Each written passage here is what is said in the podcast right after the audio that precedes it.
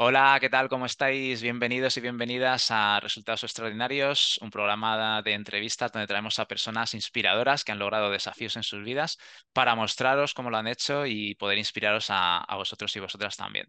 Yo soy Miguel Gil, soy director de Plenisolium, la escuela para aprender a disfrutar de la vida, donde hacemos a través de juegos, a través de dinámicas divertidas, pues de forma fácil damos claves para aprender a disfrutar más. Yo soy psicólogo y coach y bueno, hoy tengo el gran honor y placer de entrevistar a Rafael Echeverría. Hola Rafael, ¿cómo estás?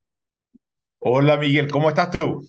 Yo estoy muy bien, bueno, encantado. La verdad es que ahora te presento más formalmente, pero decir a la audiencia que para mí tú eres un referente.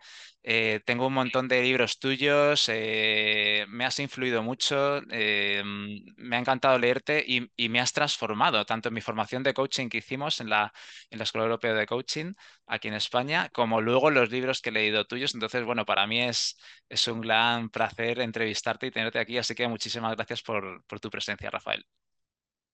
Gracias a ti. Bueno, voy a presentaros quién es eh, Rafael Echeverría. Es eh, bueno, un consagrado e influyente sociólogo y doctor en filosofía. Es ampliamente reconocido eh, por su libro Ontología del lenguaje, que es un término que acuñó Rafael, y es, esta es una obra en la cual se cimentan las bases del coaching ontológico. Bueno, también has escrito un montón de libros, entre los que destacan Mi Nietzsche, La ciencia presunta de más, La empresa emergente, El observador y su mundo, Actos del lenguaje. Tengo yo aquí varios de ellos, os los recomiendo todos. Este es el de ontología del lenguaje. Es fenomenal, es el primero que yo me leí y me encantó, es muy transformador. Este el de mi Nietzsche, que también es uno de los que me dijiste también, Rafael, que más te gustaban y a mí también me ha, me ha gustado mucho. El de la empresa emergente, más orientado a este tema de empresa y, y cómo, cómo, es el, panorama ahora de la empresa y lo, que emerge, ¿no? Y bueno, El Búho de Minerva, que es un libro más antiguo, pero que os recomiendo también. Eh, y tiene, tiene bastante libro más. Y bueno, ahora ah, hablaremos de ello. También está, eh, acabas de lanzar este viernes El Giro de la Mirada, que, es un, una obra muy interesante que ahora nos harás un pequeño comentario sobre ella. Te acabo de presentar. Eh, eres actual presidente y socio fundador de la empresa internacional Newfield Consulting la cual ha entrenado a unos eh, 10.000 ejecutivos, gerentes y empresarios. Habéis formado a más de 60 generaciones de coaches ontológicos en 15 países, ¿no? Y bueno, eres, eh, has sido docente de sociología de la Pontificia Universidad Católica de Chile, académico invitado de la Universidad de Stanford, consultor de las Naciones Unidas, asesor del Center for Quality of Management y miembro del Comité de Coordinación Internacional de la Society for Organizational Learning. Y bueno, tienes un montón de distinciones entre que podemos destacar, pues haber sido elegido miembro de la World Academy of Art and Science en el, en el 95, doctor honoris causa de la Universidad Siglo XXI Argentina en el 2010 y bueno, el reconocimiento de innovación en desarrollo humano del Instituto de Seguridad del Trabajo de Chile en 2012. Así que como veis, pues bueno, tenemos aquí a, una persona que has hecho un montón de cosas. Entonces, Rafael, si quieres comentarnos eh, inicialmente eh, eh, algo acerca del libro del Giro de la Mirada que acabas de lanzar. Muy bien. A ver, yo tengo 79 años y me he propuesto sacar algunos libros eh, para cerrar mi ciclo productivo, porque no estoy obviamente seguro de, una vez que pasen los 80, esté en condiciones de articular eh, un pensamiento con el rigor que, que quisiera. Y este es el primero. El giro de la mirada, que creo que es un libro muy importante porque resitúa lo que he hecho estas últimas décadas y en el que básicamente se plantea que hoy día estamos enfrentando una época que nos está planteando problemas que no estamos siendo capaces de formular adecuadamente, ni mucho menos de resolverlos. Problemas fundamentales para la existencia de la humanidad y para la existencia también de los individuos que la conformamos. Y la tesis fundamental del libro es que estamos desde hace 25 siglos, en nuestro sentido común está atrapado en una visión sobre el carácter de la realidad que dejó de servirnos y que nos está bloqueando, nos está impidiendo responder a los desafíos que actualmente enfrentamos y que es algo extremadamente urgente y necesario que identifiquemos este problema y que acometamos un giro hacia una mirada radicalmente distinta que nos permita ver lo que no vemos y hacer lo que hoy no podemos. Esa es básicamente la tesis del libro. Algunos aspectos de eso van a ser desarrollados, espero, en dos libros que serán, que aparecerán el próximo año. Pero esta es la tesis fundamental que da cuenta de lo que nosotros en Newfield Consulting hemos estado involucrados desde hace ya muchos años. Esto es una síntesis del trabajo que hemos estado haciendo. Con eso creo que sitúo, este libro va a estar llegando a todos los países de habla hispana en las próximas semanas, en el próximo mes. Está, como digo, acaba de salir el viernes de imprenta, tanto en Argentina, en Granica y en Chile, en eh, Juan Carlos Sáez Editor, y va a estar llegando al resto de los países de habla hispana, así que lo podrán encontrar allí. Se encuentra en todo caso en ebook ya en Amazon. Así que si alguno se interesa, en Amazon lo encuentra. Listo. Muy bien, muy bien Vamos a entrar a, lo que tú quieras, Miguel. Está situado tu libro, eh, está pues eso, recién horneado. La verdad que me has mandado a mí el ebook eh, y yo lo he estado echando un, vistazo y leyendo y la verdad es que es muy interesante en la línea de todo lo que has escrito, tu línea de de escritura que la verdad es que es muy aguda, eh, explicas las cosas muy bien y yo creo que es un libro muy interesante también, como tú dices, porque está un poco en, la, en lo que está pasando ahora mismo y lo que necesita el mundo, lo que necesitamos las personas comprender, darnos cuenta para, para poder mejorar las cosas, ¿no? Como dices, hablaremos de, de cosas sobre el libro a lo largo de la entrevista para que puedas profundizar un poco más. Y si eh, las personas de la audiencia queréis saber un poco más también de Rafael Echevarría, de lo que va haciendo, del libro, el giro de la mirada, etcétera, etcétera, os ponemos aquí debajo, tenéis la web de www.newfieldconsulting.com y, ahí también pues podréis ir ampliando. Bueno, Rafael, pues eh, la primera pregunta que me gustaría hacerte es, eh, ¿cómo has aprendido a pensar de forma tan aguda, ¿no? Porque yo te leo y digo, madre mía, qué cabeza tiene, ¿no? A ver, es interesante eso, porque yo durante todo mi ciclo escolar pertenecía a cursos que tenían entre 25 y 30 máximos alumnos. Y te advierto, yo fui siempre entre el noveno y el onceavo. Entonces no tengo ninguna dote especial que me lleve a hacer lo que he hecho. Eh, pero creo que me planteé desde muy temprano conectarme con las fuertes más poderosas del pensamiento, tanto en filosofía muy fuertemente, como en unas áreas científicas, la biología, la, la, eh, la antropología, el enfoque sistémico, etc. Yo hablo de eso en el libro y abriéndome a los mejores pensadores que desde mi punto de vista eh, me interesaban, los más destacados, ellos me han enseñado a pensar de una forma que yo no tenía. Y lo digo así, porque quiero insistir que esto que yo he hecho no es una dote personal especial, sino es algo que cualquiera puede hacer en la medida que busque el rigor, que se ponga en interlocución con los pensadores más importantes. Yo he profundizado muy fuertemente en el campo de la filosofía, por ejemplo, en el filósofo más importante del siglo XIX, que es Nietzsche, en los filósofos más importantes del siglo XX, que son Heidegger, Wittgenstein, Gadamer, eh, Austin, eh, en fin. Eh, es el, he, procurado siempre escoger los mejores. Yo tengo un libro que se llama Por la senda del pensar ontológico, donde cuento mi metodología de acercamiento eh, y cómo siempre, por ejemplo, porque son filósofos complejos, son filósofos herméticos, en el siglo XX también, uno que que es muy importante para mí, es Derrida, que mucha gente dice no se le entiende. Solo que yo tengo una estrategia de primero estudiar gente que me lo presente, que me hable de lo que él busca y luego entrar directamente en él, no quedarme con eso, hacer un esfuerzo habiendo sido introducido a lo que él busca, a, a lo que él eh, quiere expresar, entrar a escucharlo directamente. Y son esa gente los que han sido mis, mis maestros. Eh, y creo, como insisto, que es una metodología que todos pueden seguir.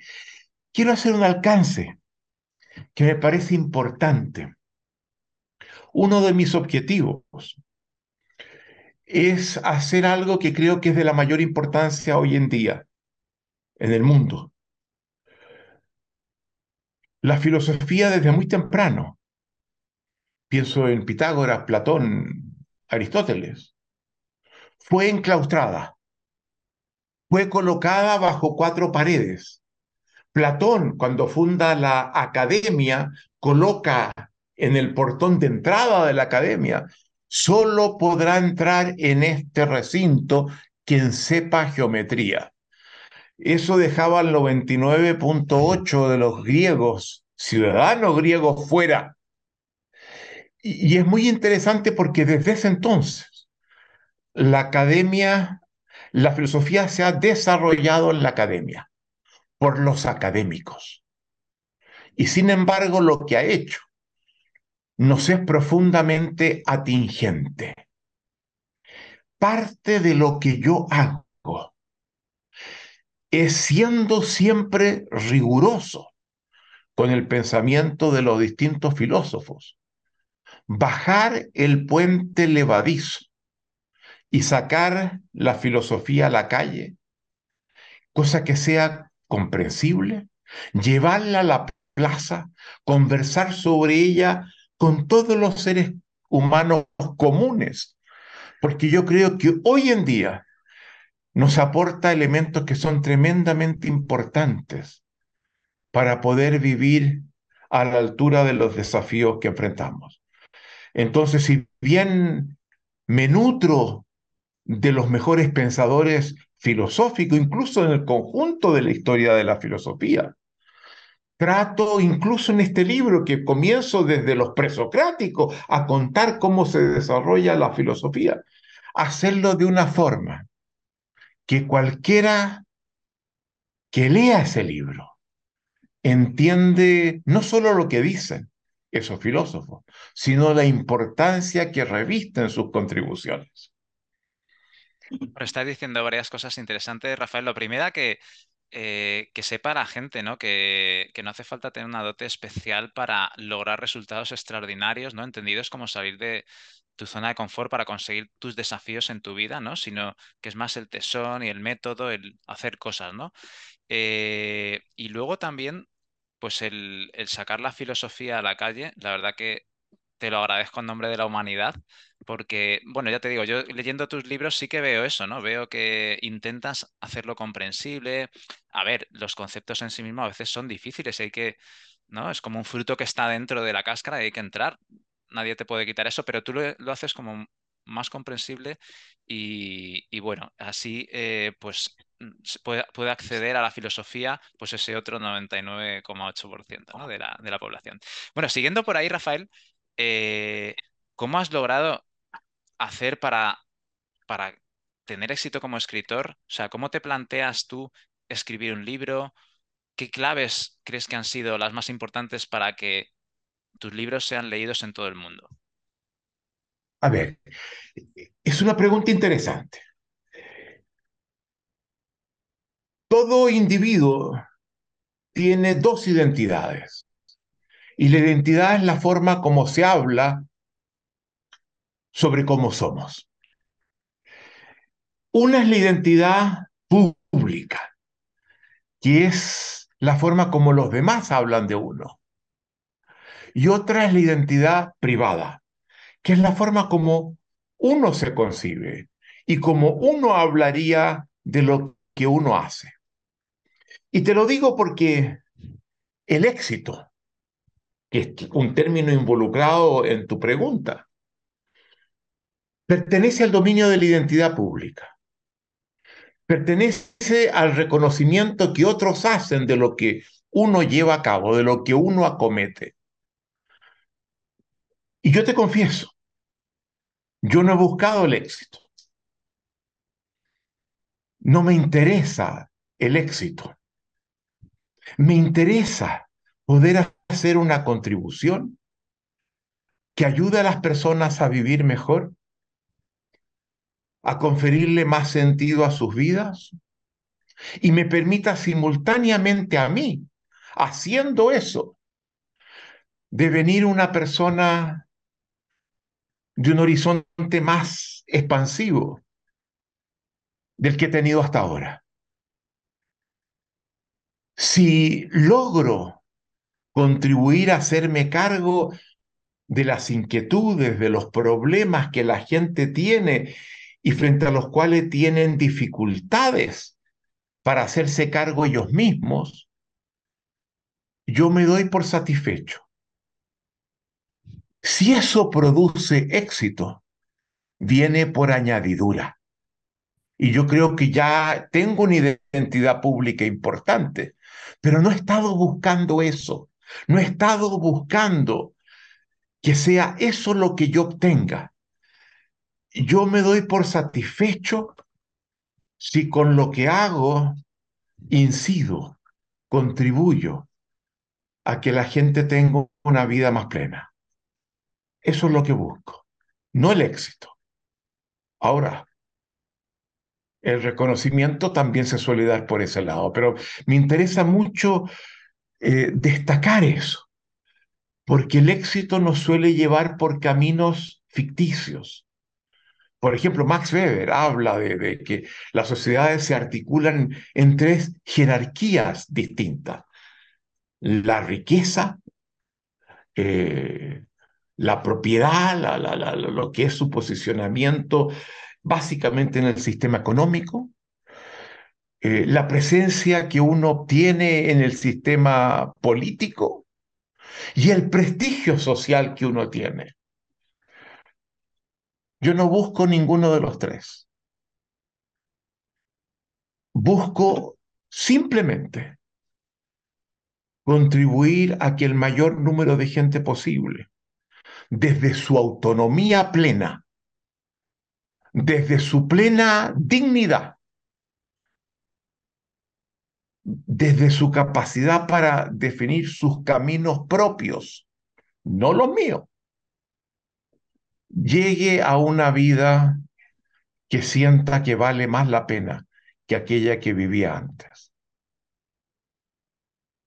Si hacemos eso, vas a obtener el reconocimiento, vas a tener eh, condiciones económicas que te permiten llevar una vida mínimamente satisfactoria, vas a tener influencia. Eh, pero yo creo que el camino para lograrlo no es buscar directamente la riqueza, el poder o el prestigio, sino contribuir a la vida de los demás. Los individuos, los seres humanos individuales, somos seres sociales. Nos debemos a la sociedad. Y lo más que podemos hacer es crecer en función de los aportes que hacemos para los otros, permitiéndoles desde la plena libertad escoger los caminos que cada uno consideran que los pueden llevar a una vida más plena. Eso es lo que nosotros buscamos.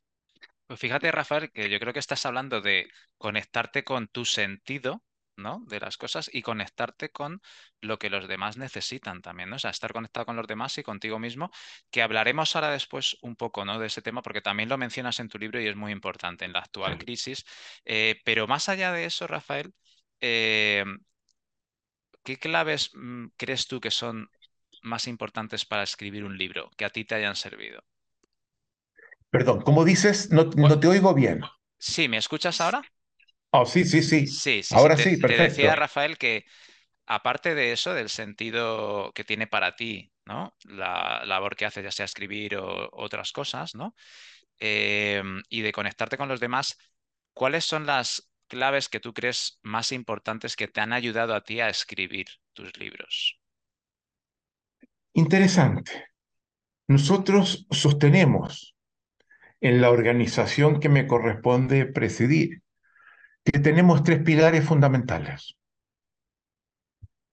El primer de ellos es la ética, porque es muy fácil cuando uno se da cuenta que ejerce influencia, que tiene prestigio.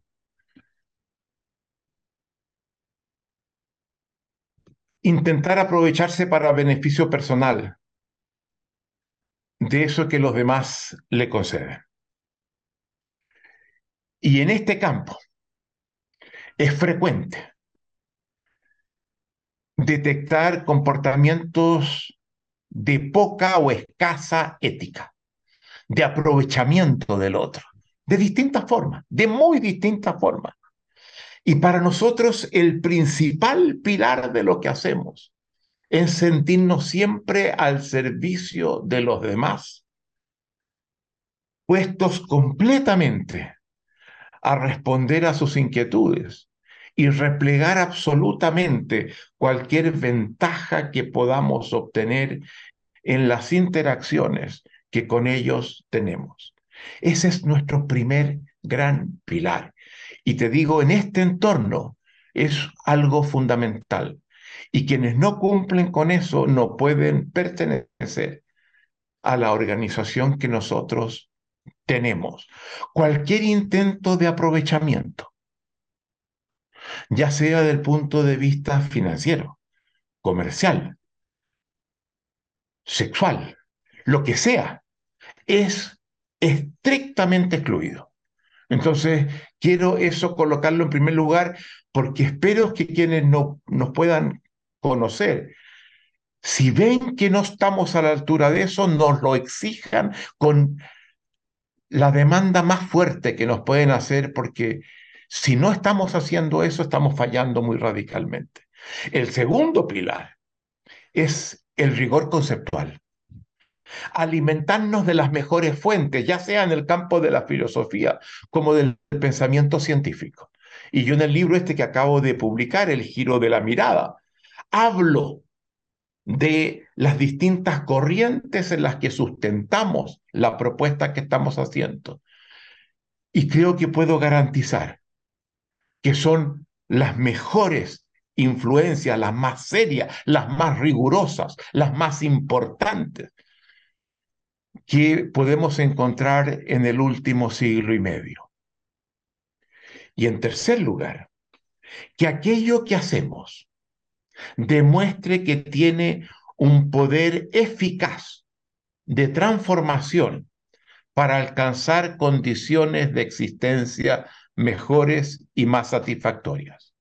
Esos son los tres pilares, ética, rigor conceptual y poder de transformación eficaz, que no sea algo interesante, que nos queda como un cuento que podemos contar, sino que sea capaz de cambiar profundamente la forma que vivimos, y eso implica dos cosas. Nuestra existencia individual, hacerla más plena, y nuestra convivencia con los demás, hacerla más fructífera. Que todos los que participan de ella tengan condiciones para llevar una existencia individual más plena y no solamente yo como individuo en el conjunto de mis relaciones. ¿Y cómo haces, Rafael, para, bueno, asegurarte, no sé si es la palabra, pero para, para intentar aproximarte lo más que puedas al rigor conceptual? Yo te diría varias cosas. Uno, desde una profunda humildad. Lo que sabemos es siempre finito. Lo que no sabemos es siempre infinito. Evitar, por lo tanto, la soberbia sustentada en lo que sabemos, que es tan poco, en todos, tan poco frente a la vastedad de lo que ignoramos. El rigor conceptual descansa en una apertura humilde siempre en pensar que aunque el otro diga algo que me parece que no hace sentido, buscarle el sentido, buscarle por otro lado. Siempre decir a lo mejor no me hace sentido porque el problema es mío en mi capacidad de conferírselo y buscarle otras entradas, otros bordes, otros atisbos por el lado, otros perfiles esa es una cosa importante. Un segundo elemento, yo te diría, es la capacidad de escucha a la voz de ese otro, sea una voz hablada o sea una voz escrita. Y para nosotros el tema de la escucha central. Creemos que en ese tema hemos hecho una contribución fundamental. Eh, hay un libro, Escritos de Aprendizaje o Actos de Lenguaje, donde yo coloco lo que ha sido nuestra reflexión sobre el tema de la escucha. Y donde, sosteniendo nosotros, basados en los aportes de la filosofía del lenguaje que nace en la segunda mitad del siglo XX, que el lenguaje no es solo algo que describe la realidad, sino que tiene el poder de constituir la realidad de transformar la realidad. Esto es muy interesante, porque en el Génesis 1, si me permite, en la Biblia, cuando el Creador crea al ser humano, lo crea imagen y semejanza, dicen, del Creador. Y uno se pregunta, esa doctrina que se suele llamar la doctrina del imago Dei, imagen de Dios. Es la única creación que se sostiene que fue hecha imagen y semejanza de Dios. Uno se pregunta, ¿qué significa eso? Muchos han interpretado entonces que Dios tiene que ser a imagen y semejanza nuestro, y se lo imaginan como un caballero sentado en una nube, eh, con las piernas un poco cruzadas, con su barriguita, con su barba, y no, no, no, no, no es que Dios sea imagen y semejanza nuestra. Eso, eh, la dirección está, es al revés. Nosotros somos a imagen y semejanza de Dios. Pero sabemos muy poco de Dios para saber cómo somos entonces, de forma tal que seamos a imagen y semejanza de Dios. Pero sabemos algo que Dios posee el poder creador y transformador de la palabra y que lo utiliza para crear el mundo. Nosotros disponemos de eso. Somos el único ser vivo que podemos crear mundos a partir del poder de la palabra. Tomando eso, cuando entramos en el tema de la escucha, a eso íbamos. Esto fue un paréntesis decimos, la escucha efectiva tiene dos dimensiones fundamentales. Uno, la capacidad de comprender a un otro distinto. Es muy fácil comprender a uno que se nos parece, porque casi nos estamos viendo en un espejo. Es muy parecido a nosotros. Pero si tú miras la historia de la humanidad, ha sido una historia donde cada vez que nos encontramos con otro que no es muy parecido a nosotros, que tiene otras ideas, otras religiones, otra mirada al mundo, el respeto se fuma y la violencia emerge. Lo estamos viviendo ahora. Entonces, para comprender al otro, tenemos que aprender algo que hemos aprendido muy poco a comprender al otro diferente. Por eso que a mí no me gusta la palabra comunicación, porque es una comunicación que opera en lo que tenemos en común.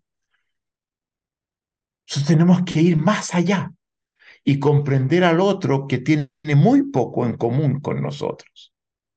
El primer elemento de la escucha es ser capaz de comprender y legitimar a otro que piensa distinto, que es muy diferente de nosotros. Y cuando uno lee a alguien, hay que aplicar este principio. Es alguien distinto, a veces de otra época, que quiere decir algo que le parece importante. No lo descalifiquemos prematuramente porque no coincide con lo que yo pienso. Démosle chance. Apliquemos lo que yo llamo el principio de la benevolencia para tratar de entender. Yo les decía, uno de los grandes filósofos que alimentan lo que hacemos es el hermeneuta más importante del siglo XX, que es Hans Georg Gadamer. Y cuando le preguntaban a Gadamer, diga en una palabra en qué consiste la hermenéutica, que es la filosofía de las interpretaciones. Él decía en una palabra, en una frase, perdón, consiste básicamente que cuando alguien dice algo que es muy distinto de lo que yo pienso, yo le dé la posibilidad de que en lo que está diciendo puede haber algo mucho más valioso que en lo que yo ya pienso. Eso es lo primero en la escucha. Pero lo segundo en la escucha si la palabra tiene un poder creador, si la palabra es transformadora, cuando el otro me habla, cuando el otro me escribe, abrirnos a que con esa palabra que nos llega, que ese autor o ese orador emite, yo permita ser cambiado. Yo permita después de haberlo escuchado, sentir que soy distinto. Yo sostengo, toda conversación puede convertirse en un proceso de conversión, donde yo entro a ella de una forma y termino de otra. Entonces, si aprendo a escuchar, si escojo bien mis fuentes, si aprendo a escuchar y a comprender a ese otro diferente y legitimarlo y no descalificarlo, y permitir que su palabra pueda cambiar. No digo que cambiemos con todo lo que los demás nos dicen porque seríamos una veleta, pero permitir eso. Abrir ese espacio y uno decide. Sí, eso que acaba de decir voy a permitir que me modifique lograr hacerlo. Eso es otro elemento importante. La humildad, la escucha, la capacidad de seleccionar a quién me abro, que no sea cualquiera. Yo eludo las redes sociales, por ejemplo, por la degradación en la que ellas suelen caer. Y trato de seleccionar a quién ¿A quién? Yo opto por escuchar. Ser muy selectivo. Eh, no dejarme llevar por cualquiera. Porque hay gente que habla sin tener siquiera un pensamiento propio, donde se repiten ideas que han escuchado de otros, que esos otros han escuchado de otros, que esos otros, otros han escuchado de otros. Y a mí me interesa tratar de identificar aquella gente que de una u otra forma, y yo te hago, hago presente, no estoy hablando de gente muy genial. Mi principal fuente de pensamiento son las preguntas que mis amigos, perdón, mis alumnos me hacen. Alumnos que vienen de cualquier parte, tengo dueñas de casa, tengo... Eh, son alumnos que vienen de la calle, no son académicos. Pero en esas preguntas hay problemas, hay inquietudes que ellos levantan, que dan muestra que tienen dificultades para resolverlas y que quizás, quizás, yo puedo también intentar buscarles una salida. Esto que estás diciendo, Rafael, eh, tú en un momento dado de tu vida fuiste elegido como líder estudiantil importante allá en Chile. Fuiste elegido. ¿no? Por mucha gente. Entonces, ¿qué crees que estas cosas que estás mencionando y o cuáles piensas tú que fueron eh, los puntos por los cuales te eligieron? A ver, eh, este es un tema, me toca temas que, tienen, que me obligan a, ir un poquito lejos. Yo, yo, estaba estudiando economía en la Universidad de Chile, que es una universidad pública, secular, y quise decir, la economía no, el ser humano no, no, tiene un papel muy importante, quiero buscar algo donde el ser humano esté más presente. Yo tengo una fascinación por el ser humano y decidí optar por sociología. Pero en la Universidad de Chile ese año no abrieron la carrera de sociología. La tenían, pero no permitieron que entrara nadie. Y la segunda universidad que, que la tenía era la Universidad Católica. Yo en ese entonces, en ese entonces, no era un, una persona muy católica. Era una persona progresista políticamente, poco preocupado de la religiosidad y la espiritualidad. Y la Universidad Católica del año 67, eh, yo entré en el 64, eh, era un convento. Te enseñaban doctrina social de la iglesia, habían sacerdotes que venían de Bélgica o venían de, de otras partes, eh, de universidades católicas americanas. Eh. Y yo entré y fui aceptado y sentía como que no pertenecía a ese entorno. Eran todos alumnos de colegios muy caros, particulares, privados, muchas veces católicos, obviamente. Yo venía de otra educación. Y iniciamos lo que llamamos los trabajos de verano, donde los estudiantes íbamos a sectores de pobreza en Chile, a ayudar a producir, eh, a alfabetizar, a construir casas, a, a, arreglar las escuelas, a hacer trabajo voluntario. Y esa experiencia nos impactó a todos mucho. Éramos muy cerrados, muy enclaustrados. Y nos pasó un poco lo que le pasó a Buda cuando sale de su castillo y se encuentra con la muerte, la enfermedad, eh, en conjunto de miseria fuera del castillo. Y comenzamos a sentir que esa universidad tenía que conectarse con, con las urgencias y requerimientos del conjunto del pueblo de Chile y particularmente de los sectores más abandonados incluso desde, desde la ética cristiana que en la propia universidad se enseñaba. Y yo era presidente, llegué a ser presidente del Centro de Sociología con este discurso.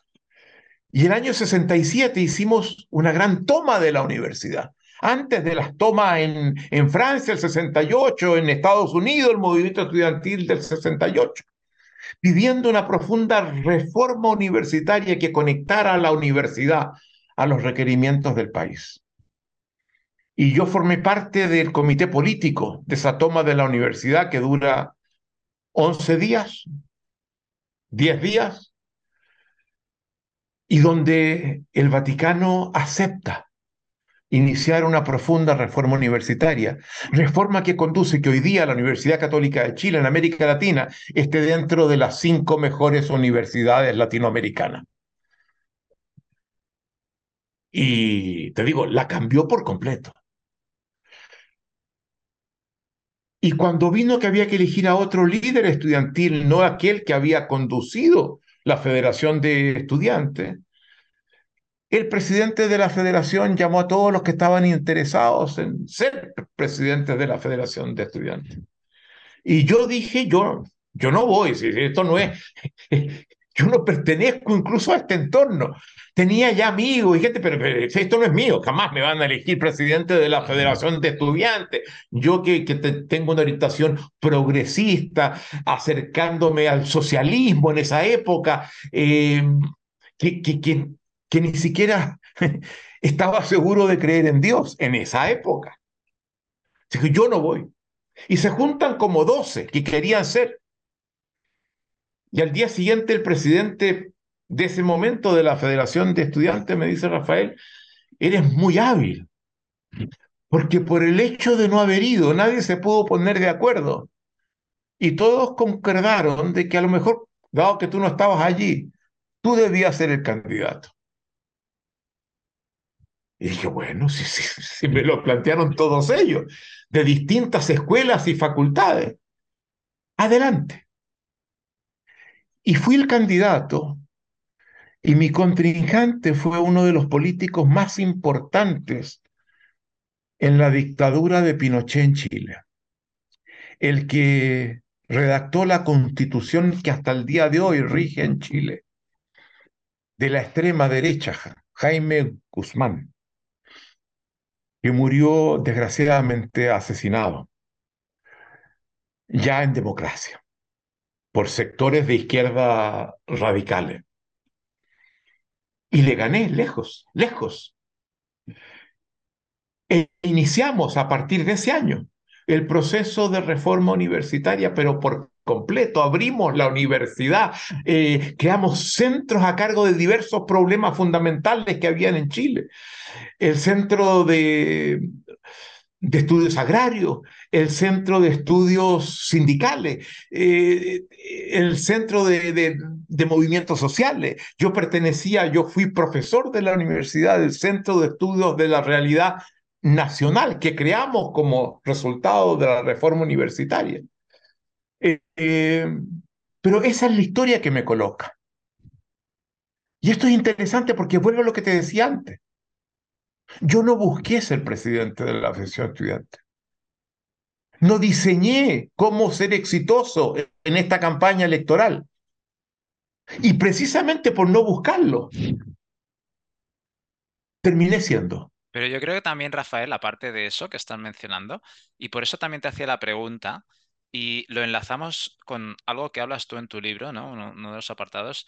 Yo me da la sensación que también te eligieron por tu capacidad, pues, para dialogar con otras personas, para entender a otras personas, para relacionarte con otras Sin personas, duda. integrar, ¿no? Sin duda. Y mm, ¿cómo haces tú para, aparte de las claves que has mencionado, ¿no? Para, para ser una persona, pues eso, dialogante, integradora, que estás en una universidad que es católica tú no eres católico en ese momento, no te sientes parte, pero logras eh, entenderte con, con, ellos, ¿no? ¿Cómo haces tú para, para hacer eso? A ver, eh, esto es muy cierto. Cuando viene el golpe, yo ya había salido de la escuela de sociología, me había graduado y era miembro del Consejo Superior de la universidad, en representación de los docentes progresistas que se habían constituido en ese periodo de reforma universitaria. No había ninguno antes. En esos pocos años, la toma fue el 67, el golpe de Estado el 73. Se crea un grupo importante de docentes progresistas y me eligen a mí miembro del Consejo Superior. Ahí viene el golpe. Y yo sabía que siendo una persona de izquierda, en una universidad. Iba muy posiblemente a, tenía el riesgo de correr el riesgo de todos aquellos que habían tenido una función equivalente a la mía en otras universidades, que habían sido tomados presos, muchos de ellos asesinados, desaparecidos. Pero yo sabía que dado lo que había sido mi trayectoria en la Universidad Católica iban a ser los sectores de derecha que apoyaban el golpe, mis contrincantes dentro de la universidad, los que dado la relación que habíamos tenido, iban a hacer todo lo posible para salvarme. Y esto es muy importante, porque yo creo que yo en esa experiencia estudiantil es donde aprendo el tipo de orientación ética que me ha guiado toda la vida, de solidaridad con los más pobres del país, de respeto con mis contrincantes, de siempre escucharlos, de siempre, nunca entrar en la descalificación y cuando uno lo hace, los demás te corresponden de la misma forma. Y que eso es fantástico. Uno cree que, que, Y cuando comienzan a hacerlo y uno no cae en responderles igual, y les pide que te expliquen mejor y que y entra en una conversación sustantiva, de contenido, sin cuestionarlo, sin descalificarlo. Ellos comienzan a hacerlo con uno ellos abren su capacidad de escucha frente a lo que uno está diciendo también. Porque él habla. Mi, habla en ese entonces, los transforma en esa conversación. No digo que siga, que se vuelquen a pensar como yo pienso, pero al menos cambian la actitud de cómo escuchaban a alguien que pensaba muy distinto, porque esa forma de hablar nos modifica a ambos. Yo sabía que ellos me iban a salvar. Afortunadamente no caí. A los seis meses la Universidad de Stanford me rescata, me invita como académico invitado hacia allá para protegerme, eh, cosa que yo acepto. Em, pero tiene que ver con una forma particular de estar con los demás. Y eso es parte central de lo que enseñamos, Miguel. Eso es parte central de nuestro fundamento del coaching. Que en esa interacción donde alguien se nos acerca porque tiene un problema que no sabe cómo resolverlo y que lo, lo angustia y lo, abruma y que a veces los lleva incluso al borde del suicidio o, o de la depresión, uno se abre para escucharlo. Y sucede algo muy único en la interacción de coaching, que llega un momento donde las cosas que uno dice, le dice al otro, no son cosas que el otro escucha como dichas por mí, son cosas que el otro la escucha como dicha por mí convertido en imagen especular. Yo me convierto en espejo del otro. Y lo que yo digo, aunque a veces ponga en cuestión algunas cosas que el otro dice, el otro comienza a escucharlas como una voz propia. No como alguien que lo violenta hacer algo, como una voz completamente propia, porque la primera parte de la conversación hemos generado confianza, respeto y particularmente aprecio mutuo. Ese es el tipo de coaching que nosotros enseñamos. Qué importante todo esto, Rafael, que estás hablando, que además hablas de ello en el, en el libro que, estás lanzando ahora, El giro de la mirada, y también eso nos lleva a otro tema que hablas en el libro de, eh, bueno, ¿qué opinas sobre los problemas que tenemos en los diferentes sistemas sociales? A ver, yo creo que hoy día la humanidad enfrenta cuatro problemas donde a todas luces, mirando todas las evidencias, uno descubre que no estamos siendo capaces de responder a ellos. Y ese es el tema central del libro. Problemas fundamentales que comprometen nuestra sobrevivencia y donde estamos haciendo agua. Esos problemas son cuatro. Primero, la crisis ecológica. Hace tres, cuatro días atrás, Guterres, el secretario general de las Naciones Unidas, hace un discurso en la COP27, en el encuentro de cambio climático que se realizó, se está realizando ya y dijo algo que nunca, nunca un secretario general de las Naciones Unidas había dicho. Siempre hablan el lenguaje diplomático, ambiguo, porque tienen que dejar contento a todo el espectro de los países que pertenecen a las Naciones Unidas. Por tanto, te digo, no se lo puede saltar. Nunca viene algo demasiado interesante en boca de un secretario general de las Naciones Unidas. Porque tienen que, tienen márgenes que tienen que incluirlos a todos. Pero esta vez dijo algo que a mí me sobrecogió. Señores, o nos disponemos a coordinarnos y no lo estamos haciendo, o pereceremos y no tenemos tiempo de sobra para hacerlo.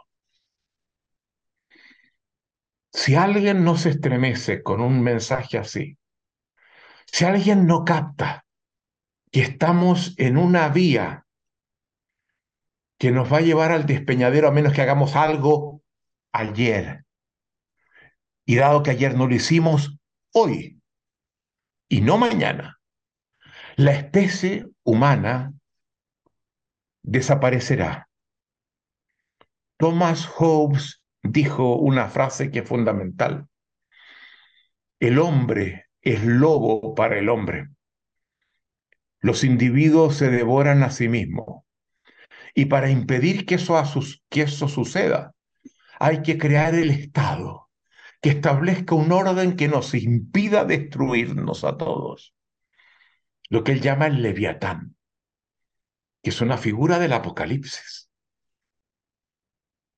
Pero hoy día estamos entrando exactamente en esa fase. Si no logramos detener la crisis ecológica, los recursos van a ser cada vez menos para sobrevivir. Las crisis naturales, los incendios, la lluvia, los tsunamis, la sequía, no vamos a poder vivir y no estamos respondiendo a eso. Segunda crisis, son cuatro. La convivencia social, las instituciones que la sostienen. Miren lo que está pasando en la iglesia, la institución espiritual por excelencia. Tú abres el diario y una vez a la semana te encuentras con un cardenal, no digo un pequeño sacerdote, que se descubre que había estado involucrado en, en abusos sexuales de gente que se acercó esperando apoyo, esperando que sean sostenidas, que se hicieran cargo de sus angustias existenciales. Miren los partidos políticos. Miren la educación cómo está fallando. Miren las crisis de las democracias y, puedo seguir hablando. Ustedes colocan todas las instituciones que quieran. Todas ellas se encuentran en un proceso de crisis que es aterrante. Y no estamos pudiendo resolver eso. Tercera crisis. Nuestras relaciones personales no de convivencia social en una comunidad amplia que incluye a mucha gente que no conocemos, aquella gente que, que no son significativas en nuestras vidas, que han sido tan importantes, que las escogimos, fueron nuestros grandes amigos, fueron nuestras parejas, la relación que tenemos con nuestros hijos, con nuestros nietos, no están funcionando. Estamos dejando heridos, muertos en el camino. No estamos teniendo las competencias de, de transformarnos al unísono, cosa de no perderlos. Y eso es brutal. Estamos cada vez más solos en la medida que nos ponemos viejos. Lo que hemos hecho hace que no haya gente que esté disponible para acompañarnos. La cuarta, las crisis de sentido de vida. El ser humano para vivir tiene que encontrarle sentido a la vida. Y la vida no tiene sentido. Venimos de una tradición que nos decía hay que ir a buscarlo, está en alguna parte. Platón decía en, una esfera trascendente del más allá. Aristóteles decía, no, no, en una esfera inmanente de las esencias profundas que cada uno porta. Y en fin, habían distintos caminos donde irlos a buscar. El sentido no hay que ir a buscarlo a ninguna parte. El sentido, el sentido hay que aprender a conferirlo, Miguel. Y no lo sabemos hacer. Y como no lo sabemos hacer, tenemos distintos fenómenos que pasan. La sociedad del espectáculo.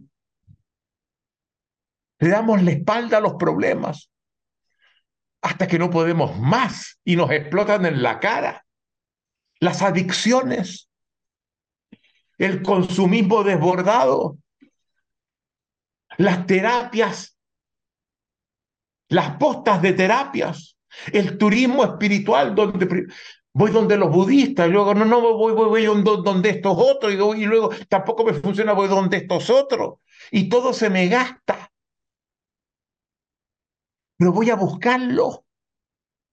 Si el sentido somos nosotros los que tenemos que conferirlo en función de proponernos misiones que, enaltezcan nuestra existencia, proyectos para devenir mucho mejor de lo que hemos sido.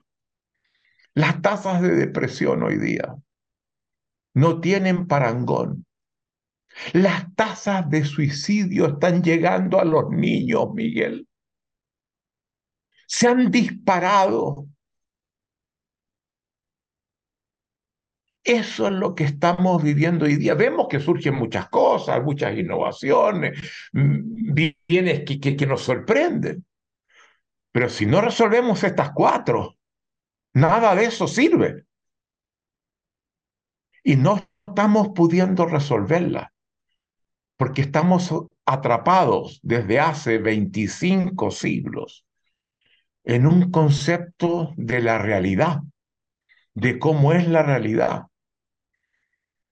que no nos sirve, que yo llamo la ontología metafísica, que devino completamente obsoleta y seguimos atrapados en nuestro sentido común, todo, porque nadie entiende mucho qué es esto de ontología metafísica. Pero todos, culturalmente, nos sustentamos en un sustrato que nos indica cómo hay que conocer la realidad cómo hay que darle, cómo hay que generar los conocimientos. Y esa forma es lo que nos está impidiendo resolver esos cuatro problemas fundamentales. Y parte central del compromiso nuestro es avanzar hacia una ontología emergente, radicalmente distinta de la metafísica, que nos permita enfrentar esos cuatro problemas con éxito, produciendo transformaciones efectivas que resuelvan esos desafíos. Y eso es básicamente lo que nos hacemos y ese es el gran tema de este último libro, El giro de la mirada. Eso es lo que de eso se trata de mirar la realidad con otros ojos, de devenir un observador radicalmente distinto en nuestra forma de conferir sentido. Porque esta forma, la que tenemos todos, todos, todos estamos cautivos en una forma obsoleta de conferir sentido, sentido que es fundamental para, para poder vivir. Tenemos que modificarla y nuestro esfuerzo se dirige fundamentalmente a eso, a ofrecer. Y no es una cosa nuestra solamente. Yo tomo a estos filósofos que les he dicho, todos han apuntado en la misma dirección. Nietzsche ha dicho eso, Heidegger dice eso, Gadamer dice eso, Wittgenstein dice eso, Russell dice eso, Austin dice eso, Derrida dice eso. Juntar todas las contribuciones que en forma separada ellos han hecho para crear una forma de mirar la realidad radicalmente distinta que llegue a la calle. Eso central, que cambie el sentido común de los seres humanos comunes, no de los académicos, que ya cuando, se, cuando son filósofos y desarrollan su filosofía, ya no son de la ontología metafísica que devino caduca en su filosofía, pero en sus sentidos comunes siguen siéndolo. Ellos siguen siéndolo en su sentido común, como manejan las cosas en su familia, con sus amigos, en la calle. Es exactamente la misma, porque esa misma academia en la que se desenvuelven no ha penetrado. Y por eso que tenemos que bajar el puente levadizo del claustro académico y alimentarnos de la filosofía, porque es nuestro salvavidas para poder sobrevivir en el futuro. Bueno, Rafael, yo te agradezco en nombre de todos eh, tus reflexiones en estos campos, tu interés en ello, el poder llevarlo a la calle, el, escribir sobre ello, el pensar sobre ello y, bueno, como decía Newton, apoyarte a hombros de gigantes, ¿no?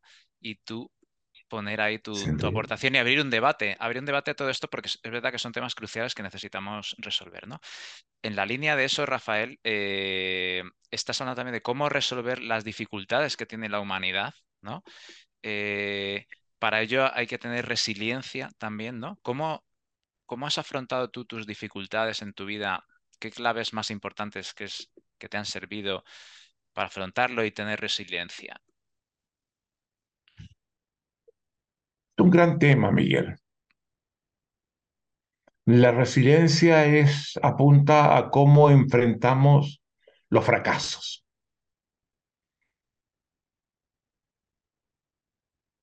Y yo te diría nuevamente,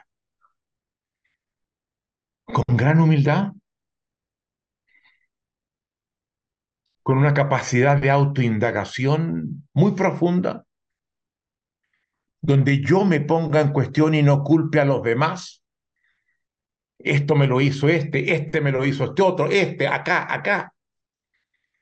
Aceptar que el principal responsable he sido yo. Mirarme críticamente. Escuchar a otros que no había escuchado.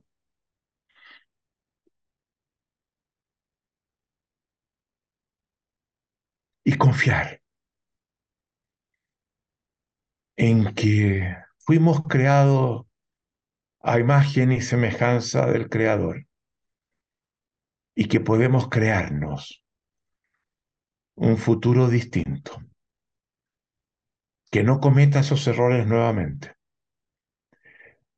Un gran humanista, Giovanni Pico de la Mirándola, insiste en esta idea en una de sus alocuciones más importantes diciendo Dios nos hizo libres para nosotros contribuir al ser que terminaremos siendo.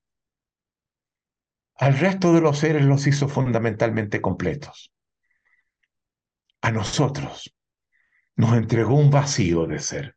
Eso es una frase que dice San Gregorio de Niza, año 300 después de Cristo. El ser humano es un ser que posee un vacío de ser. Vacío que está en nuestras manos. Llenarlo. Somos seres que hemos sido invitados a participar en quienes terminaremos siendo. Y cada vez que nos caemos es una oportunidad para dar un salto hacia adelante, desde el entusiasmo, desde la humildad, desde la ambición, desde la esperanza. Hay una psicóloga, Carol Dweck, que hace pocos años atrás, nosotros veníamos diciendo lo que estoy diciendo hacía mucho tiempo, tú tienes que hay dos tipos de seres humanos, los que ella llama los que tienen una mentalidad fija y los que tienen una, mentalidad de crecimiento, llama ella. Apunta exactamente a lo que he dicho. Unos que enfrentan un problema y dicen, bueno, así soy, ¿qué le voy a hacer?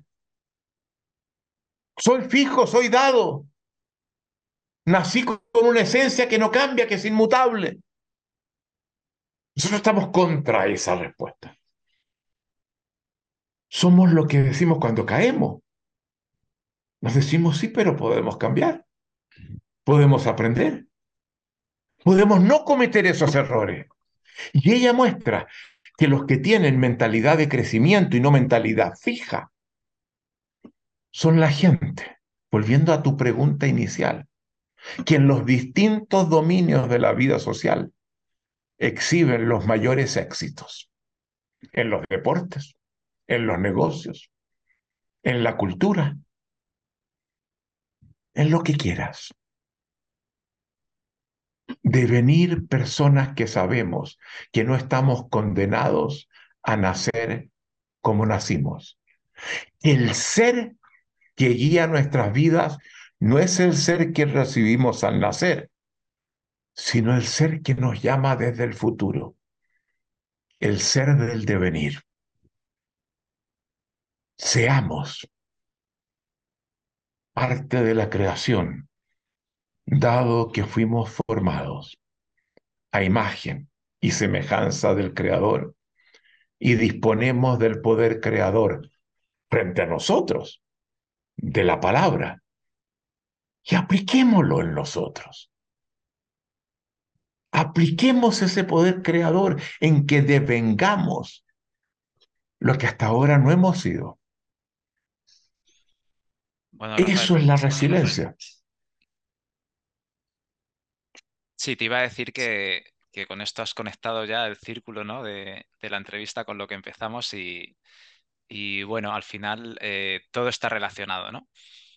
Em, una última cosa, Rafael, simplemente, ¿a quién te gustaría a ti que yo hiciera una entrevista en este programa para ver un poco cómo ha hecho lo que ha hecho, cómo lo, lo ha vivido desde dentro, dónde se ha enfocado?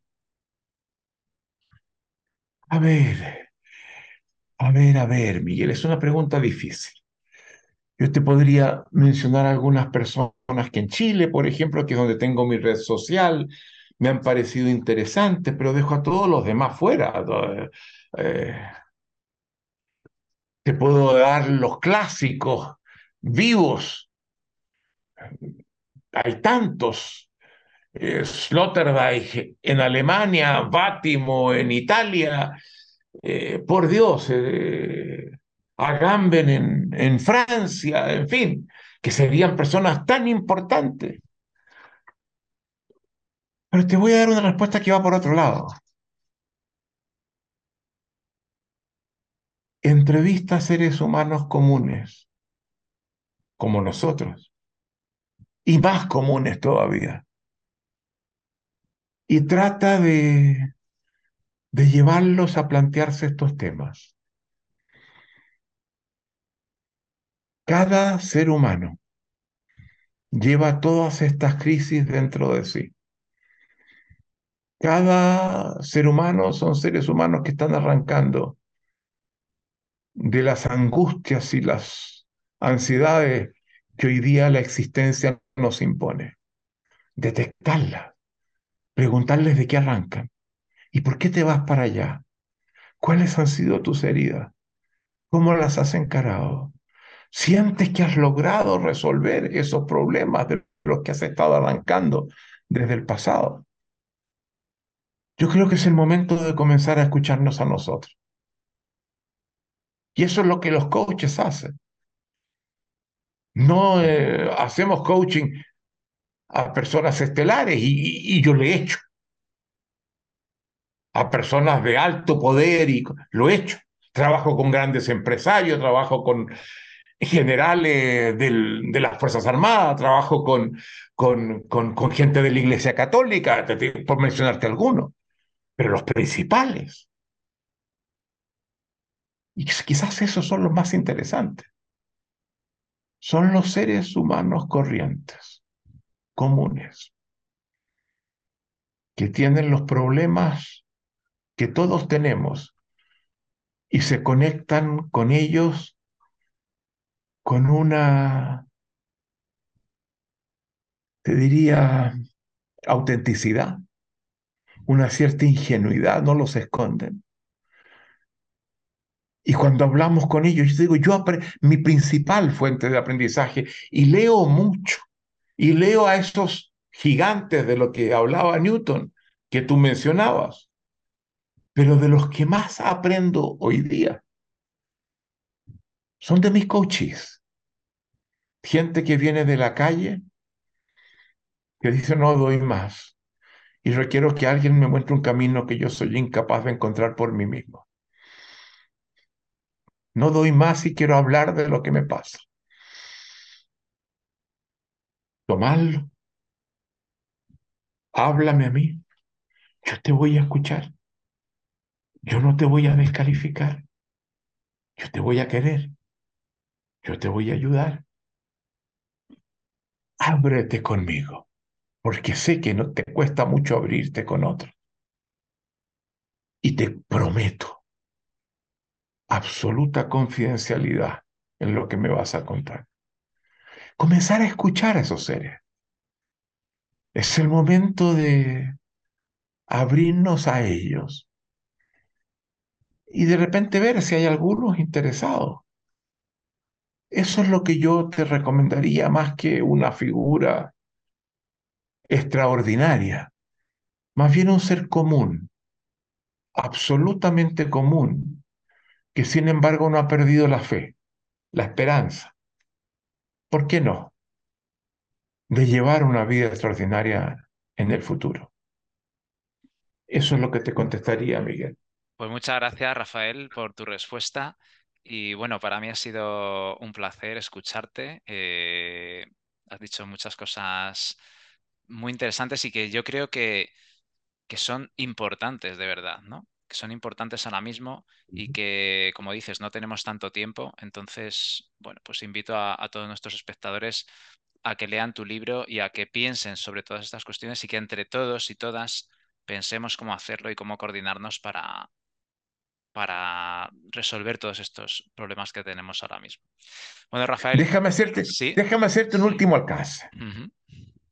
Agradecer tus preguntas, porque mis respuestas fueron inducidas por tus preguntas. Y creo que fueron directamente las cosas que yo hubiese querido hablar. Entonces me siento yo muy agradecido contigo porque creo que realmente me permitiste explayarme en las cosas que a mí más me importan y te lo agradezco infinitamente, Miguel. Gracias. Bueno, Rafael, pues un placer para mí y yo te seguiré leyendo y de todo, ¿no? Eh, y, escuchando todo lo que, todo lo que piensas. Bueno, un, placer y un abrazo y, nos vemos, Rafael. Un gran abrazo. Adiós, Miguel. Muchas gracias.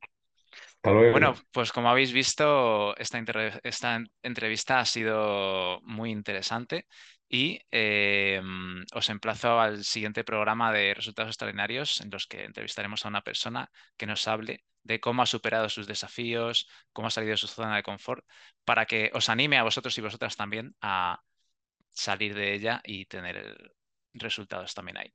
Un abrazo.